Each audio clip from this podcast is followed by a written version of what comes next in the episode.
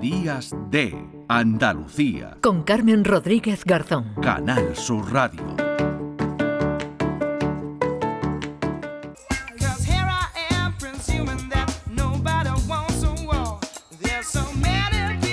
9 de la mañana y 19 minutos hablamos del 112 que nos cuida, que nos protege. Ahora vamos a hablar de quienes cuidan, protegen el planeta. Hablamos de la iniciativa Cascos Verdes. Eh, Primi Sanz, ¿qué tal? Muy buenos días.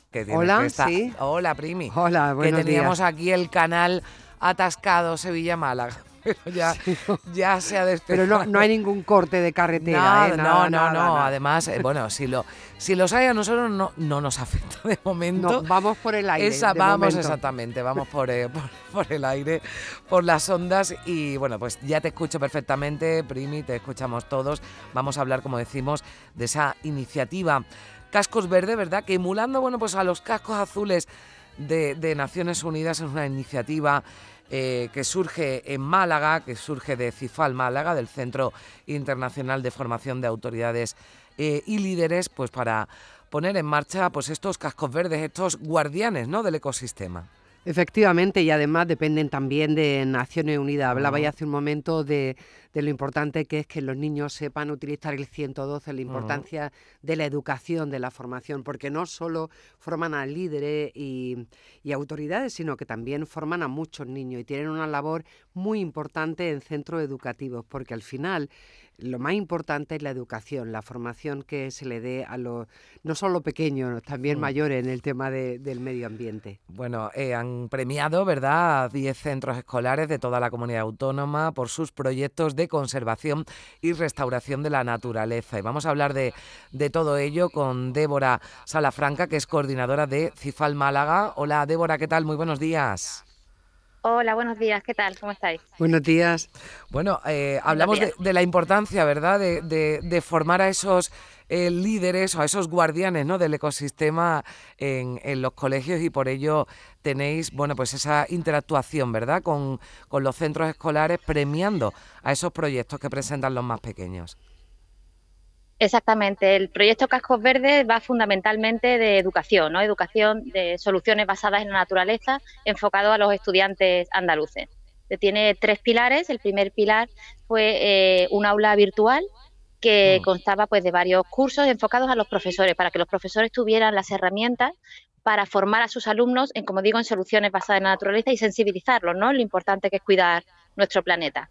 Luego la segunda parte, que es de lo que hablabais, era la aplicación práctica de esa formación teórica. Y ellos tenían la posibilidad de crear sus microproyectos y presentarlos a concursos. Entonces, se han formado aproximadamente 4.000 estudiantes andaluces, se han presentado de esos 4.000 esas, eh, 40 iniciativas de microproyectos y de las 40 pues se han premiado 10 microproyectos que son todos, la verdad, que eh, soluciones eh, muy imaginativas y sobre todo creadas por los propios estudiantes. Bueno, ponnos algún ejemplo, Débora, de esos eh, microproyectos, pero que por, por llevarlo de micro delante no dejan de ser, sí. ¿verdad?, importantes y, y, y bueno, y, claro. han recibido ¿no? ese reconocimiento quizás por su, por su originalidad y porque, bueno, con pequeños detalles podemos hacer mucho por el planeta.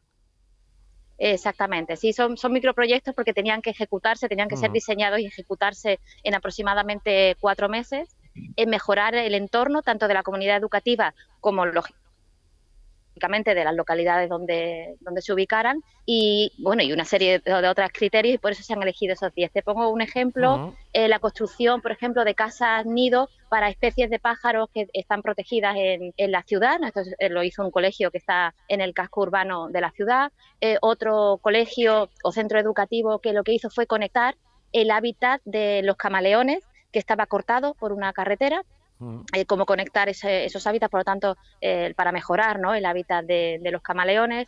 Eh, y luego tenemos también limpiezas de playas, limpiezas de ríos, donde han participado, hay un, también otros, estoy pensando otros de reforestación, uh -huh. donde lograron que toda la comunidad eh, toda la comunidad local se implicara, no solamente lo hizo el colegio, sino todo su, todo su entorno, con lo que la verdad que han sido, ha sido emocionante. Oírlos contar su experiencia ha sido emocionante. Sí, Primi. Sí, precisamente ya que hablaba Débora de reforestación, hace muy poco, a finales del año pasado, en otoño, se hizo una campaña donde participaron 2.800 voluntarios y que fue precisamente reforestar una sierra, Sierra Bermeja, que tuvo un incendio mm, brutal en el año 21 y que se plantaron 20.000 plántulas, las bombas de semillas. Creo que la experiencia, Débora, fue preciosa. Sí, totalmente. Os comentaba antes los tres pilares que tiene el proyecto. Os he dicho los dos primeros, que era la formación y los microproyectos, y el tercer pilar fue justamente eso, la reforestación de Sierra Bermeja, de una parte de Sierra Bermeja. Y ha sido una implicación, hemos encontrado una acogida por parte de, eh, toda la provincia de Málaga, yo te digo, 2.800 mm. voluntarios y, personas que se han quedado con ganas de seguir reforestando. Lo que pasa es que las fechas de reforestación son muy concretas y no se puede seguir haciendo pero una implicación enorme y como tú has dicho bien la, la cifra, ha sido 20.000 plántulas, el, por ejemplo se han tirado bombas de semilla, vamos, más de, de 40.000 bombas de semilla, 400.000 también eh, semillas que se han distribuido a través de un dron en las zonas más escarpadas. Eh, nosotros estamos muy contentos, por supuesto, por la cantidad ¿no? de, de, plántulas y además con las lluvias actuales, pues es una maravilla porque lo que hacen es eh, Em, favorecer, lógicamente, que todas esas semillas y todas esas plántulas crezcan y realmente se reforeste Sierra Bermeja, pero sobre todo la implicación también, la implicación de, los voluntarios, no solamente iban a pues acabar y a plantar sus plántulas, sino la implicación en el proyecto y el estar atentos y estar pendientes. La verdad que se ha volcado la provincia entera.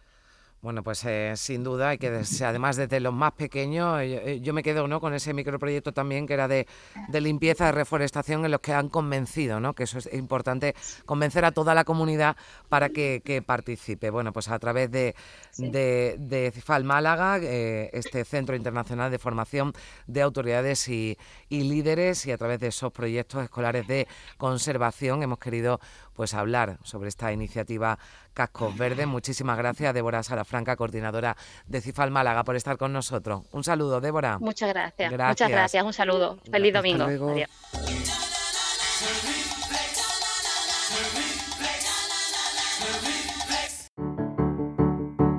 Días de Andalucía. Con Carmen Rodríguez Garzón. Canal Sur Radio.